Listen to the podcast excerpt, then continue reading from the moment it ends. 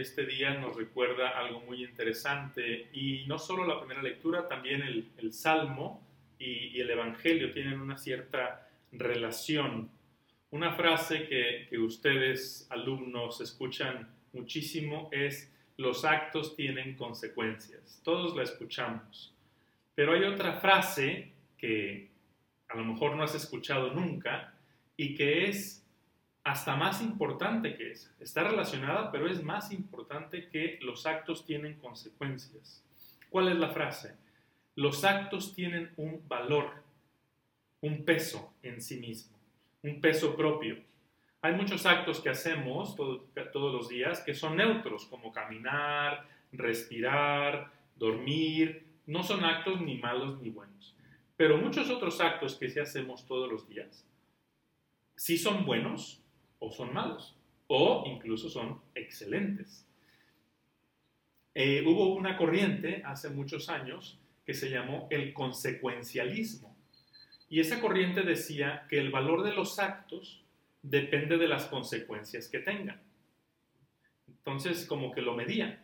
Pongo un ejemplo. Si yo le robo mil pesos a una persona millonaria, pues a lo mejor no es una consecuencia grave. Entonces en sí, pues no es un acto tan malo. Pero si le robo mil pesos a una persona que vive con el salario mínimo, ah, entonces sí. Como la consecuencia es dejarlo sin comer a él o a su familia, etc., entonces el acto sí es malo. Pero no, los actos no dependen solo de las consecuencias. Robar es malo.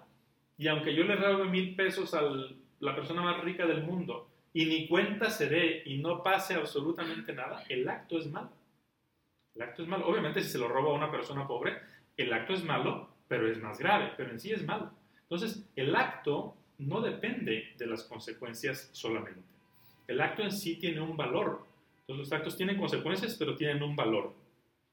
El, campo de, de, las acciones humanas es súper, súper complejo y necesitaríamos hora para explicarlo pero basado en las lecturas de hoy, solamente me centro en dos cosas. La primera, ¿qué determina o quién determina o quién decide si un acto es bueno o es malo? Y la segunda, ¿cómo aprendemos o dónde aprendemos cuáles actos son buenos o cuáles actos son malos? O incluso cómo debo actuar, porque pues la vida es muy variada muy variada y cada vez hay situaciones nuevas. Entonces San Pablo nos da la respuesta en la primera lectura. En primer lugar, San Pablo dice, no me importa que me juzgue un tribunal humano, o lo que dicen ustedes. Y hoy en día eh, hay muchos tribunales humanos. En ese, eh, esa expresión, pues entran las redes sociales o la gente en general, entran las personas importantes o los influencers, entran la cultura o lo que dicen las mayorías, entran tus familiares, tus amigos, los conocidos. Es un gran tribunal humano. Muchísima gente se entra en esa categoría. Pero no siempre lo que te dicen ellos es lo bueno o lo malo. Una chica publica o pone como foto de perfil una foto en bikini y recibe 500 likes. ¿Eso es bueno? Pues no sé. ¿Es malo? Pues a lo mejor no es malo, pero no es lo excelente. Acuérdense que les decía, hay actos malos, hay actos buenos y hay actos excelentes, hay actos de virtud. El bikini está muy bien para la playa, pero no está para una foto de perfil. Yo les suelo decir a las niñas que hay una virtud muy bonita que es el pudor o la modestia alguien la definió como es la elegancia de la belleza. Fíjense qué bonito.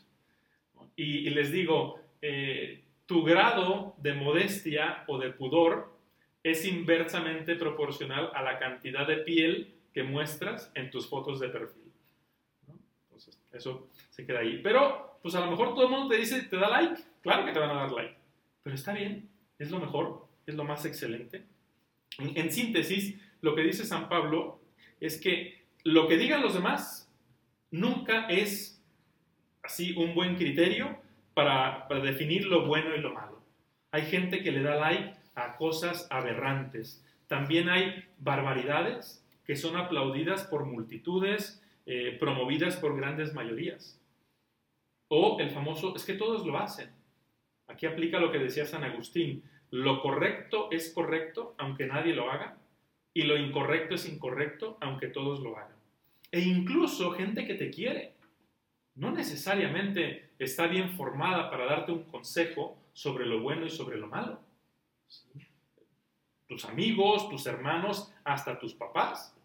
No, quiero quitarle autoridad a nadie, pero eh, la persona que te dé un consejo tiene que ser una persona bien formada, una persona respetable. Imagínate que yo le voy a pedir consejo a un alcohólico. ¿Qué me recomiendas tú? ¿Cómo debería yo beber? Pues obviamente no me va a dar un buen consejo. Entonces, en síntesis, nunca te dejes llevar ni por los likes o por el hate de los demás. No son buenos consejeros. Busca personas sabias que te orienten.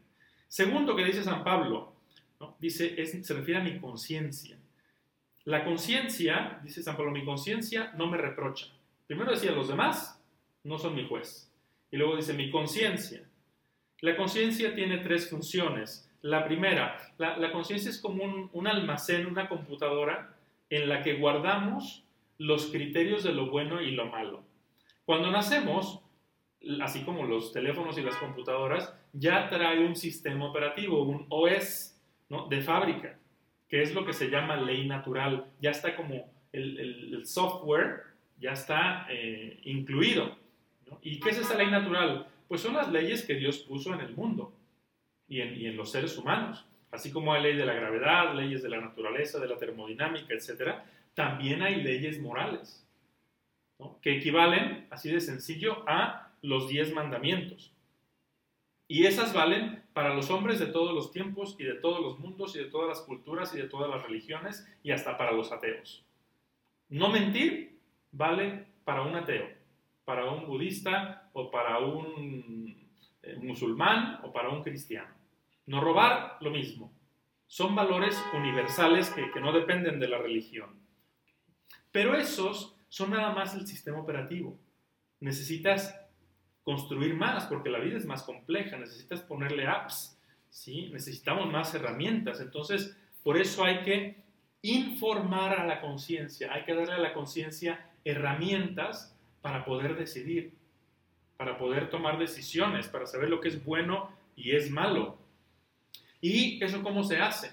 Bueno, estudiar, estudiar en las fuentes, en los libros correctos, preguntar a las personas formadas, ¿sí? Para que mi conciencia tenga buenas herramientas. Esa es una primera función de la conciencia, es como un almacén de criterios de lo bueno y lo malo. La segunda función de la conciencia, esto ya lo he dicho antes, pero nunca está mal recordarlo, es la conciencia no solamente te dice lo que está bueno o lo que está mal, eh, lo que es, bueno o malo, la conciencia también te dice, haz lo bueno y evita lo malo. Como esa caricatura de hace muchos años de, Goofy, que, o de Pluto, perdón, que salía un Plutito diablo y un Plutito ángel aquí, que le decía a Pluto, haz, el bien y evita el mal. Así es la conciencia. Te dice, no solamente dice, ah, esto es lo bueno y esto es lo malo, tú sabrás qué haces. No, haz lo bueno y evita el malo. Y la tercera función de la conciencia, ¿cuál es? Te premia si hiciste el bien o te castiga, te remuerde. Entonces, San Pablo primero decía, a mí no me preocupa lo que digan los demás. Y luego dice, me importa lo que dice mi conciencia, porque es la voz de Dios. Pero luego dice algo súper interesante. Dice, aunque mi conciencia no me reproche nada, aunque la conciencia no me remuerda, yo no me confío. A mí lo que me importa es lo que piensa Dios, porque Él es mi juez. ¿Por qué San Pablo dice eso? ¿Por qué no hay que, está diciendo que no hay que seguir la conciencia o qué? No, no dice eso. San Pablo no se fía de su conciencia, porque la conciencia se puede deformar o puede confundirse, ¿Qué es lo que les pasaba a los fariseos que veían algo bueno como malo. Ellos llegan con Jesús y le dicen, oye, ¿por qué tus discípulos comen y beben y no ayunan? Y Cristo les dice, pues claro que tienen que comer y beber, si están conmigo, tienen que estar felices. Los fariseos pensaban que no, la vida es para sufrir y sacrificar, y Cristo les dice, no, la vida es para gozarla moderadamente, cuando me tienes a mí. Entonces ellos se confundían. Hay gente que, que ve cosas buenas como malas. O por ejemplo, si tú un día mientes, pues a lo mejor el primer día sabes que está mal. Si te la pasas mintiendo, pues tarde o temprano tu conciencia se va a deformar. Nunca vas a, a, deformarla totalmente, pero sí se debe deformar. Total que te acostumbras a las mentiras y ya tu conciencia no te dice mucho. O también hay gente, la conciencia se deforma de esta manera. Hay gente que comete algo malo y, y va a confesarse y ya, Dios lo perdonó, pero ellos siguen sintiendo remordimiento. Entonces, eso ya no es sano. Entonces, hay que cuidar nuestra conciencia. Pero lo más hermoso es lo que dice San Pablo al final. Primero dice, a mí no me importa el juicio de los demás, no me importa ni siquiera el juicio de mi conciencia, no me baso solo en eso. Dice, mi juez es el Señor. Y así responde la primera pregunta que hicimos. ¿Quién, ¿Quién define, quién determina la bondad o la maldad de los actos humanos? Dios. Dios es el juez primero y es el juez último. Primero porque es el creador y el que dice, en el software del ser humano, mentir está mal. Y esto vale para todos. Él así lo creó. Pero también es el juez último. Es el único que juzga y que le da a tus actos el valor adecuado. ¿Por qué? Porque Dios es el único que, te conoce a la perfección. Dios es el que conoce tu historia, es el que conoce tus heridas, tu formación, el que conoce tu conciencia, el que conoce tus intenciones, tu cansancio, todo eso afecta a nuestros actos humanos. Tú puedes ver que una persona fue a robar de una tienda y dices, pues es malo robar, pero tú no lo puedes condenar porque no sabes si esa persona pues, tiene siete hijos y perdió su trabajo y necesita darles de comer.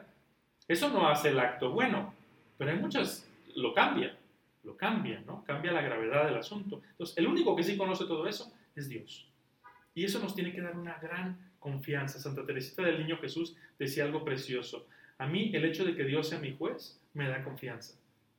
Porque Él me conoce como nadie y Él conoce todas mis debilidades. Y San Pablo termina diciendo algo muy bonito. Al final, Dios le dará a cada uno la alabanza. Fíjense cómo dice, Dios castigará lo que tenga que castigar. No, Dios le dará a cada uno la alabanza.